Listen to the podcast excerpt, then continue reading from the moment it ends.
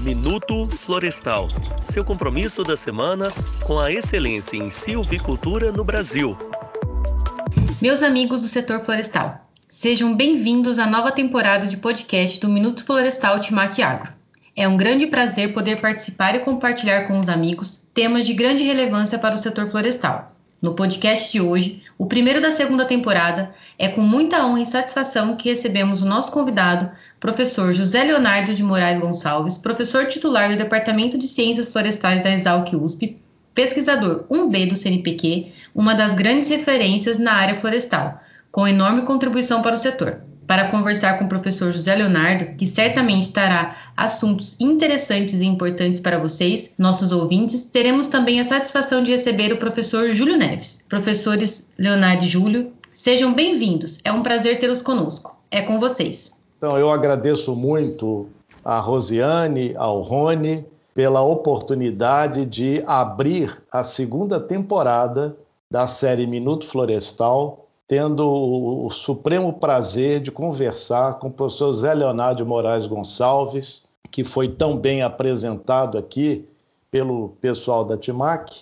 É uma, uma satisfação enorme estar aqui com meu grande amigo de longa data, o Leonardo, vou chamá-lo assim, me permita, e vamos conversar um pouco sobre uma série de aspectos ligados à formação do professor Leonardo, aos trabalhos que ele vem desenvolvendo, ao programa temática, temático de silvicultura e manejo, PTSM, a visão dele uh, de quais são as grandes indagações relacionadas à parte de silvicultura e manejo, e também os desafios futuro, a visão de futuro do professor Leonardo. Saiba da, da minha, então, renovada e enorme satisfação estar com você. E eu abriria, então, perguntando para você, falando para você, né? Gostaria que você comentasse um pouco sobre, uh, nos contasse sobre a sua formação, desde a graduação até os dias de hoje, a sua área de atuação aí na, na USP, na Exalc? Eu que digo que é um, é um grande prazer estar contigo, ser entrevistado por você aí. Eu me formei, fiz a graduação na UFV, me formei em 1983, fiz uma iniciação científica no, no grupo que vocês coordenam, né, desde a, daquela época, alguns anos antes, juntamente você, o professor Nairan, o professor Novaes. Depois eu fui trabalhar na iniciativa privada, trabalhei na Ripasa, fiz também na UFV, fiz o, o mestrado na área de solos e nutrição de plantas. Depois da Ripasa eu vim para a Exalc, é, onde que eu fiz o doutorado e ingressei na carreira acadêmica aqui em 1988, na área de, de silvicultura. E hoje eu, eu, atuo em disciplinas na área de implantação e manutenção de plantações florestais, desde 88. Eu fiz um, um pós-doutorado também no CSIRO, na Austrália, e há muitos anos tenho atuado aí como coordenador científico do Programa Temático de Silvicultura e Manejo, PTSM. Excelente. Já que você finalizou a, a sua fala até o momento falando sobre o PTSM, gostaria de falar com você sobre, te perguntar sobre qual foi a, a ideia qual foi a gênese do PTCM? O que, que te levou a desenhar e implementar esse tão importante programa temático? Na verdade, foi uma ideia conjunta. Eu acompanhei desde 80, 1988, 89 a implantação do, dos primeiros talhões de cultivo mínimo na Suzano, na fazenda G15, que fica aqui no município de Itatinga, em São Paulo. Então, desde aquela época, eu ia para o campo lá com, com, com os pesquisadores da, da Suzano, acompanhei todo o processo dos primeiros talhões pilotos e era necessário uma, uma base científica, validar essa nova tecnologia, porque não tinha ainda uma base científica. Isso aí coincidiu com, em 87 foi proibido a, a queima no estado de São Paulo, teve um, uma, uma lei estadual proibindo a queima, e também estava bem desenvolvido, ou estava em desenvolvimento o, o uso de herbicidas para controle de plantas daninhas. Era bem incipiente isso aí. O que facilitava, né, e muito, a, sem herbicida, sem um controle com herbicida, não dá para fazer o cultivo mínimo. E foi daí a, a ideia de fazer, ó, vamos fazer um programa de pesquisa cooperativo envolvendo as empresas que têm interesse nesse tema aí. E foi quando nós reunimos, na, na época, três empresas, três associadas, Companhia Suzano, a Champion, né, atual International Paper, e a Ripasa. Começamos essas três empresas um programa cooperativo. Com os primeiros experimentos, nós instalamos em 1995. Foram os primeiros experimentos instalados, foi quando nós foi criado o programa. Foi uma época também de desenvolver os implementos, adaptar as máquinas para fazer isso. E rapidamente esse pequeno núcleo aí chamou atenção, outras empresas interessadas no cultivo mínimo se associaram e logo né, já tinha um, um grupo bem grande e a pedido do próprio IPEF pediu para mudar as linhas de pesquisa do programa, ampliar as linhas de pesquisa do, do programa, que começou, ele começou, o nome era Programa Cooperativo de Cultivo Mínimo. Dois anos depois, em função desse pedido, o programa passou a chamar Programa Temático de Silvicultura e Manejo. E foi é... uma, só uma chamar atenção, é, na época havia uma resistência por parte de alguns técnicos desse sistema de cultivo do solo porque as primeiras plantações ela tinha um aspecto né, não era bom Aliás, ainda se usava muito plantios seminais, era muito irregular o crescimento das plantas e, e por não queimar os resíduos, houve uma explosão de, da ferrugem.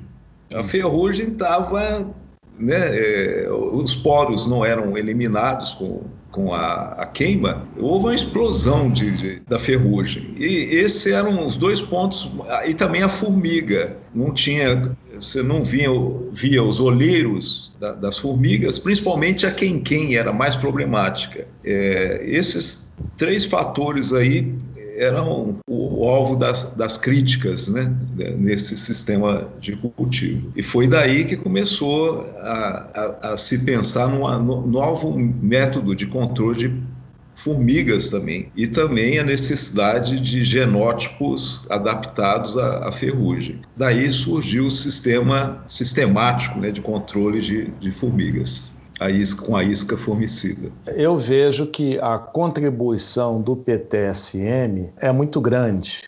Ela foi e ela é, é extremamente grande para o setor. Na verdade, Leonardo, é, acho que você sabe do meu pensamento da importância dos programas temáticos entre é, a academia, as universidades, por exemplo, e as empresas do setor. Eu penso que na área florestal, já há décadas, a exemplo do PTSM, a exemplo do atual Nutri, é, já se exercita é, efetivamente a integração universidade e empresa. Eu vejo que isso trouxe eh, grandes evoluções para o setor, até para que você tenha um nivelamento por cima do nível técnico, com forte lastro científico do pessoal das empresas, refinando aquilo que a turma já recebe na academia, contextualizando para a situação prática do mundo real. Então, nesse sentido, eu gostaria que você falasse para nós, para os nossos ouvintes, numa avaliação geral, as contribuições do PTSM que você julga mais emblemáticas, mais relevantes para o setor. Eu acho que a primeira que vem lá no início foi a parte de cultivo do solo, preparo do solo, como, né, como preparar o solo e como manejar os resíduos vegetais nesse sistema, que deu grandes contribuições, é, diminuiu muito a erosão, o problema de manutenção de estradas diminuiu muito, e os custos também de produção caíram por, por causa desse sistema. Também fizemos, até hoje é uma linha contínua, a calibração da adubação. Ajudamos aí, juntamente com um grupo que você faz parte, a fazer a calibração. Um trabalho, né, de certa forma, tem uma interação entre nossos grupos para calibrar as adubações, que, a meu ver, hoje ela está bem próximo do adequado. Como eu disse, o PTSM é um programa bem eclético, tem várias linhas né, de pesquisa e desenvolvimento. Então, nós temos atuado também, desde essa época, na parte do controle de plantas daninhas, de, de, uso de novos herbicidas, de novas técnicas de controle de plantas daninhas, e o que mudou muito daquela época para cá. E tivemos um, uma boa participação nisso. Mais recentes, vamos dizer, de 2005, 2007 para cá, o desenvolvimento da silvicultura de precisão, primeiros passos, a gente acompanhou, participou e contribuiu para isso. Com grandes contribuições é na parte de mecanização e automação da, das práticas de implantação e manutenção. Até surgiu do PTSM um novo programa no, no IPF que foi, foi derivado do PTSM, é o Programa Cooperativo de Mecanização e Automação Florestal, PCMAF é, foi as próprias associadas que acharam por bem, depois de um ponto, criar um novo programa. Como tudo no PTSM é decidido em conjunto.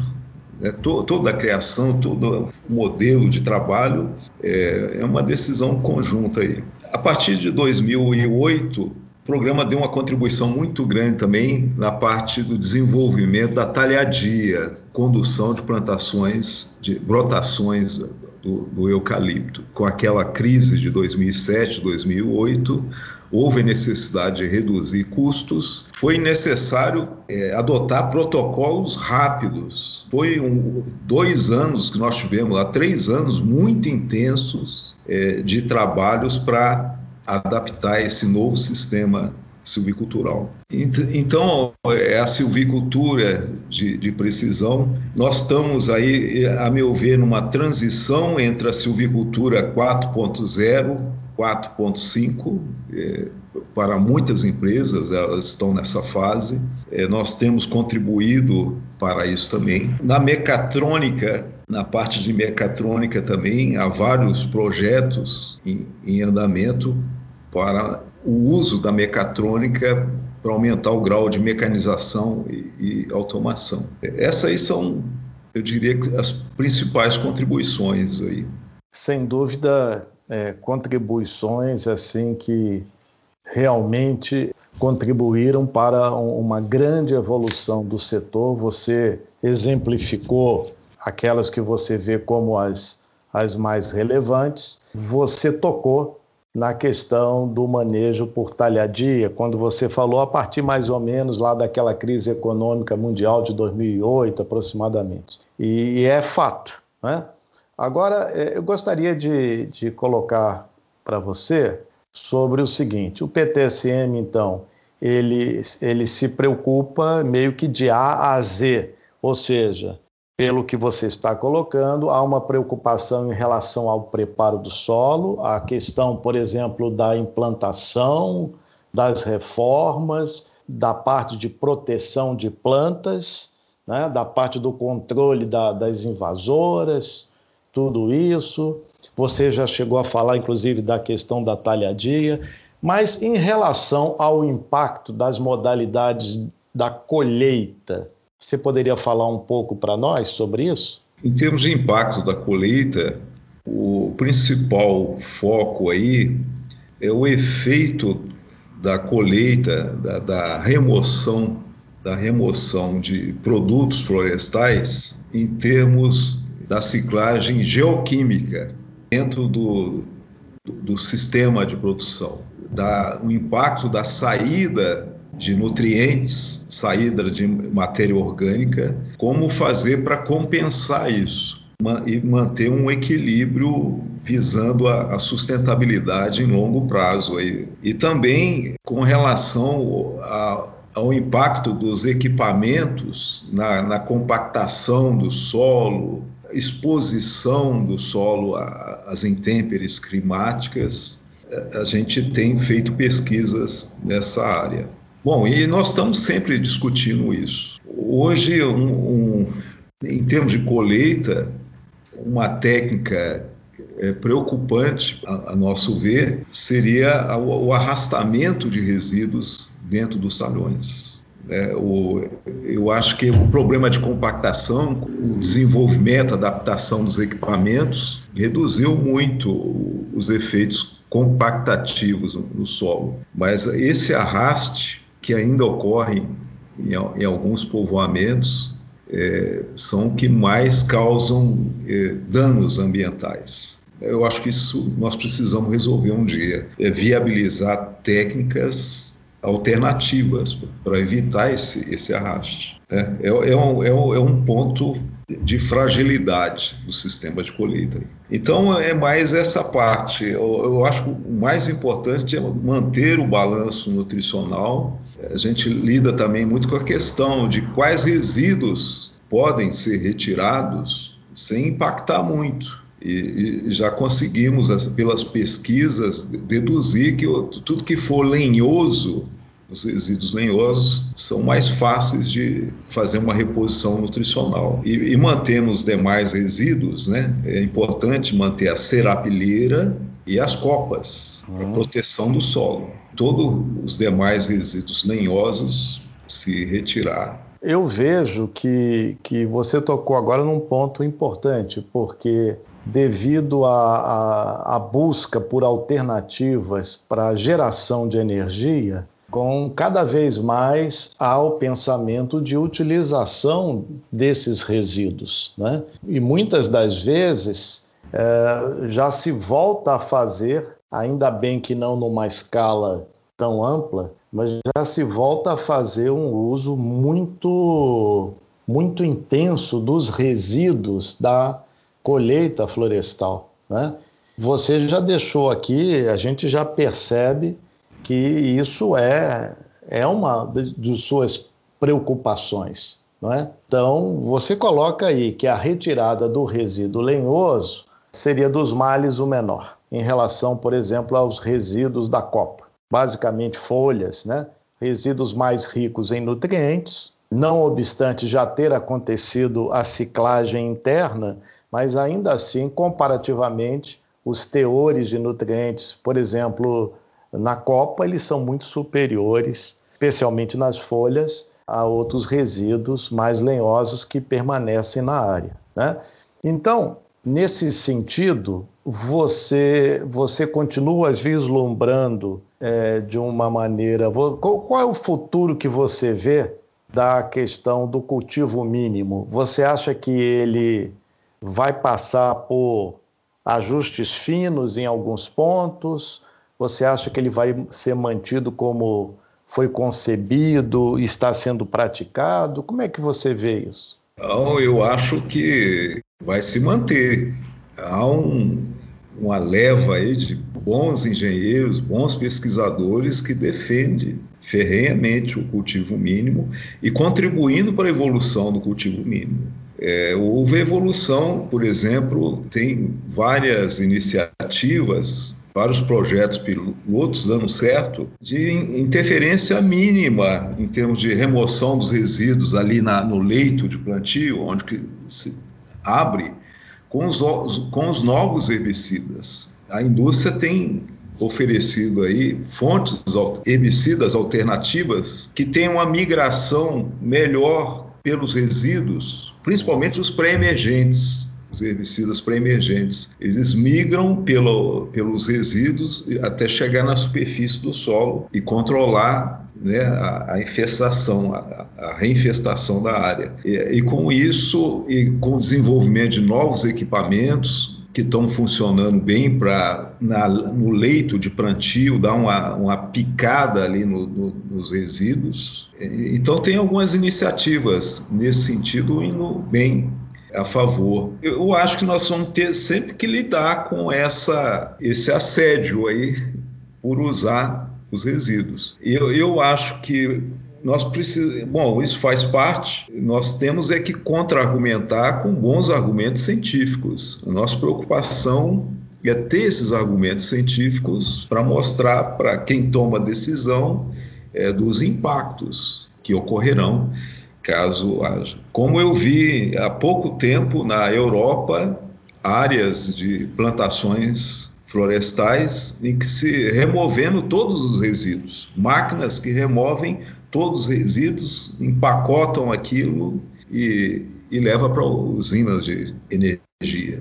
Mas eu, eu, espero que a gente nunca chegue a esse ponto, não, é, um, é tão drástico. É verdade, mesmo porque, não é, Leonardo? Se a gente faz uma, uma avaliação comparativa, por exemplo, entre carbono uh, no componente vegetação, na vegetação e carbono no solo, se a gente faz isso por exemplo, em, em florestas naturais de biomas boreais, nós vamos verificar um, um grande predomínio de carbono no solo em relação ao carbono da vegetação. Se a gente vai aqui para grandes, extensas áreas de países de clima temperado, exemplo de alguns países da Europa, de boa parte dos Estados Unidos, a gente já tem, ainda que haja o predomínio de carbono no solo sobre a vegetação, esse predomínio é menor. Já se a gente vem aqui para o ambiente tropical, os dados existentes mostram uma divisão quase equitativa então, aproximadamente 50%, metade do carbono do sistema como um todo, solo-planta, está no solo e 50% da vegetação. E se a gente considera, o que é fato, vários nutrientes minerais tendem a acompanhar o carbono, a gente poderia antever que no ambiente tropical, aproximadamente, pelo menos 50% do nutriente vai estar na vegetação e a outra metade no solo. Isso, na minha forma de ver, é, evidencia claramente a, a, a grande importância de se manejar muito bem os resíduos das vegetações, por exemplo, os resíduos da colheita, e aqueles que vão durante, que vão sendo descartados pela planta durante a rotação. Esse manejo é muito mais relevante no ambiente tropical do que, por exemplo, lá na Europa ou mesmo nos países nórdicos. Eu vejo assim. Concordo então, plenamente. Pois o então. ambiente tropical é muito mais sensível. Estamos em solos né, é, velhos, muito intemperizados, pobres em nutrientes, em que a maior parte dos nutrientes, muitos nutrientes, está na biomassa. Exatamente. Está nos resíduos. E nessa linha, o, o grande professor Roberto Novaes, que foi seu orientador no seu mestrado, Sim. e ele escreveu uma contribuição né, chamada, o artigo se chamava A Natureza Não Tem Palito de Fósforo, que eu sempre recomendo muito para os meus estudantes, e, e, lá ele coloca claramente é, uma série de questões e, fez uma, uma abordagem extremamente interessante que mostram que é, a natureza concebeu materiais com distintas velocidades de decomposição e de liberação de nutrientes, os resíduos. Então, ao passo que as folhas fazem isso mais rapidamente, decompõem, liberam nutrientes, por exemplo, os resíduos mais lenhosos fazem isso mais lentamente. Então, essa é uma digamos assim, é uma programação da natureza. Quando a gente, de alguma maneira, ou por várias técnicas, quando a gente risca o fósforo, literalmente, ou quando a gente, por exemplo, vai só na linha em todas as situações, não independente da condição do solo do sítio, da questão climática, se a gente, por exemplo, tritura sempre esse resíduo, de certa maneira, a gente tende a igualar as velocidades de decomposição e liberação dos nutrientes minerais. E isso, de certa maneira, não é estratégia, isso não é a estratégia da natureza. E se a gente pensar que as estratégias da natureza são aquelas de máxima sustentabilidade, Então a gente tem que ficar alerta para esses pontos. Leonardo, na sua visão, quais são os grandes desafios que o setor vai estar aí prestes a enfrentar? O que que você, a sua antevisão, quais seriam os grandes desafios que o setor florestal, na sua opinião, vai se defrontar aí? Bem, é, primeiro, eu, eu tenho visto isso muito no campo, é, os efeitos das mudanças climáticas estão cada vez mais evidentes, mais fortes. É, em termos de estresses abióticos e bióticos, normalmente os bióticos em consequência dos, né, do estresse hídrico, do estresse térmico. Isso está agravando muito. E vai ser preciso, e está sendo preciso é, desenvolver tecnologias, adaptar genótipos, adaptar genótipos, adaptar as práticas silviculturais para essas áreas. E é, são grandes extensões de área. Esse é um dos maiores momentos e, e, e os fenômenos são bastante diversos, até efeitos do excesso de água. Excesso de água em alguns tipos de solo, alguns tipos de ambiente, outra escassez e pragas, né? Então, essa é uma questão. O outro grande desafio é o seguinte: a, eu, eu, eu, acho que está intensificando muito a oferta de novas tecnologias, com muitas inovações. É ter capacidade para perceber as oportunidades que estão surgindo e assimilar essas novas tecnologias. É, é um grande desafio é, conseguir acompanhar esse fluxo para manter né, o, o, setor florestal atualizado. E para isso, eu acho que é preciso montar boas equipes e mais investimento em tecnologia, em pesquisa e tecnologia, tanto da, da, das universidades, mas também do setor empresarial. Né? Isso aí vai ser fundamental, porque muita dessa tecnologia precisa de profissionais com, com grande talento, né? pesquisadores com grande talento para conseguir é, entender e assimilar isso no, nos processos silviculturais. E eu vejo que a graduação não é suficiente, ainda, ainda que seja estudantes muito talentosos para essa parte de pesquisa, desenvolvimento, inovação, precisa hoje, para assimilar essas tecnologias, pessoas com conhecimento profundo, um nível de pós-graduação para conseguir. E nitidamente no, no, no, nos grupos que eu que eu acompanho, é, esse pessoal mais qualificado tem dado grandes contribuições. Porque hoje você, para fazer adaptação de um genótipo, por exemplo, de um, usar uma nova tecnologia, precisa de conhecimentos profundos, um domínio de conhecimento amplo para conseguir incluir aquilo, assimilar. Então, esse é um, é um é um outro ponto. E agora tem algo que está ocorrendo também, essas fusões de empresas. Esse é um, é um, é um desafio. O perfil do setor florestal está mudando muito com com essas fusões, ficando é, o setor florestal, as áreas florestais, em grande parte ficando na mão de grupos cada vez maiores. E eu não sei qual que é, qual que vai ser a visão desses grupos em termos do desenvolvimento tecnológico. Falo isso até comparando com outros países, né, que ocorreu em outros países. As prioridades podem mudar as prioridades podem mudar, né? toda a governança muda.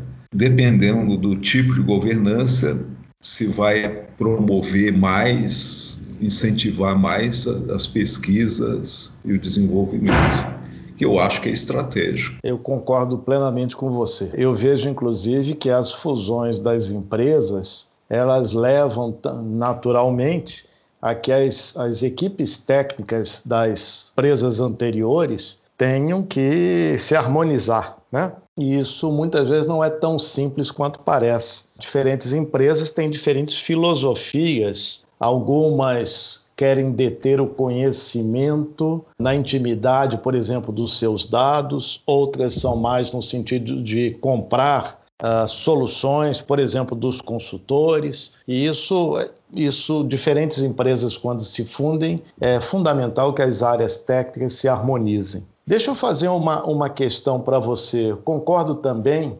que essas mudanças climáticas elas têm consequências grandes sobre eh, toda, toda, todo o ritmo de fotossíntese, portanto, acumulação de carbono, nutrientes minerais, crescimento, etc. Né? E aí é, há, uma, é, há uma importância da gente procurar também trabalhar é, em termos da pesquisa, da investigação científica, nas áreas de interface, nas interfaces das áreas, melhor dizendo. Então, a área de genética ligada à área de nutrição, ligada à área lá, por exemplo, da microbiologia, etc. Eu acho que isso é, vai, vai resultar em, em, na proposição, no avanço do conhecimento e na proposição, inclusive, de tecnologias que vão ser mais eficientes.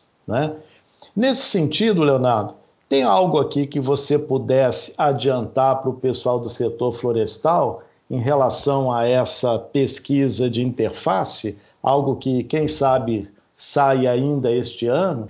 Professor, isso aí, o que você acaba de falar, está inclusive muito ligado com os desafios do nosso programa aqui cooperativo. Está entre um dos grandes desafios, que é manter a competência do, do programa. Para manter a competência do programa, é, é preciso de você manter uma, uma, uma, boa equipe, ter uma equipe bem qualificada, é, e para você ter uma equipe bem qualificada, atrair estudantes né, de graduação, de pós-graduação, e também ter uma, uma projeção grande no setor privado para atrair grandes talentos, é preciso que o programa tenha um plano de trabalho muito desenvolvido. E hoje você não consegue desenvolver pesquisa e fazer desenvolvimento sem essa transdisciplinaridade que você falou. Então, isso está evoluindo muito. Hoje, todos os nossos projetos têm várias parcerias, várias parcerias com diferentes grupos de pesquisa, diferentes instituições,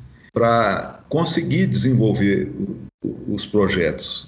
Uma mesma instituição, mesmo grupo, não consegue ter todas as competências, precisa aliar. E, e para isso, vamos, eu vou dar um exemplo ao menos. Hoje, um, um dos desafios do PTSM, do PCMAF, é desenvolver implemento juntamente com uma máquina capaz de fazer uma irrigação é, automática dos plantios. Então, você requer conhecimentos de, de mecânica, conhecimentos de automação, de transmissão de dados, sensores especiais. Essa é uma área. A parte de nutrição, por exemplo, de plantas, nutrição florestal que a gente atua hoje. Aquela nutrição convencional, ela não dá conta mais. É, os nossos projetos hoje, eu, eu tenho visto também no, do, do, grupo que você atua aí, está aprofundando cada vez uma, mais um metabolismo, na metabolômica, entender a metabolômica. Nós não temos formação em metabolômica para é, tocar os projetos. E você não não desenvolve uma pesquisa nova, com uma ideia nova, se você não procurar é, as pessoas que entendem a metabolômica. Eu acho que num futuro rápido, eu estou vendo aqui pelos nossos projetos aqui, um entendimento maior, por exemplo, dos mecanismos eh, metabólicos que regulam, por exemplo, a infecção de uma determinada doença na planta. Tem muito a ver com o metabolismo, por exemplo, do cobre. E isso tem sido possível perceber, ver pela, pelas análises. É claro, a, a planta que tem uma, uma, nutrição melhor, com cobre, que tem uma condição imunológica melhor, ela tem um tipo de reação. Aí, para dar dois exemplos. Ok. É, eu acho, eu compartilho com você dessa necessidade da interdisciplinariedade. Essa transversalidade ela é fundamental inclusive entre, como você bem colocou, os grupos, os grupos de pesquisa de investigação científica. Então, é, Leonardo, eu quero, eu, eu julgo que essa eh, foram esses, esses minutos que compartilhamos aqui com, com os nossos ouvintes, né, que eles vão ter acesso ao nosso podcast, foram muito ricos. Eu quero agradecer muito a você pela sua grande contribuição aqui para o, a série Minuto Florestal, abrindo com chave de ouro a, a segunda temporada, agora no, no início de 2021. Eu quero dar a palavra a você, caso você queira fazer uma, uma mensagem final, uma palavra final para os nossos ouvintes, que são pessoas que militam no setor florestal, técnicos, engenheiros das empresas, são pesquisadores, professores. Bom, Júlio, é, eu queria elogiar a iniciativa aí da, da TIMAC em promover esse tipo de, de instrumento aí de divulgação científica.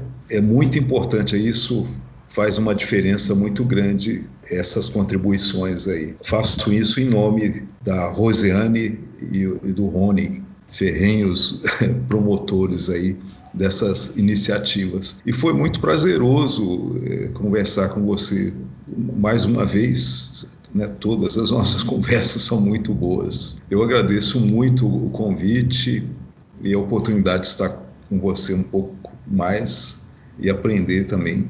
Muito obrigado, Júlio. Ok, o, o, o agradecimento é todo meu, Leonardo e certamente dos nossos ouvintes. Eu passo agora a palavra aqui para os nossos colegas da TIMAC fazerem o fechamento desse nosso primeiro Minuto Florestal da segunda temporada, abrindo agora em 2021. Um grande abraço a todos. Muito bom, professores. Que alegria para nós termos de volta esses momentos de grande valia para o nosso parceiro setor florestal. Professores Leonardo e Júlio, foi um privilégio participar desse podcast com vocês. Agradecemos muito a participação de vocês e seguimos na busca da excelência em soluções florestais. Aos nossos ouvintes, um forte abraço e até o próximo episódio. Timac Agro, a gente se encontra no futuro do agro. Esta é uma produção Timac Agro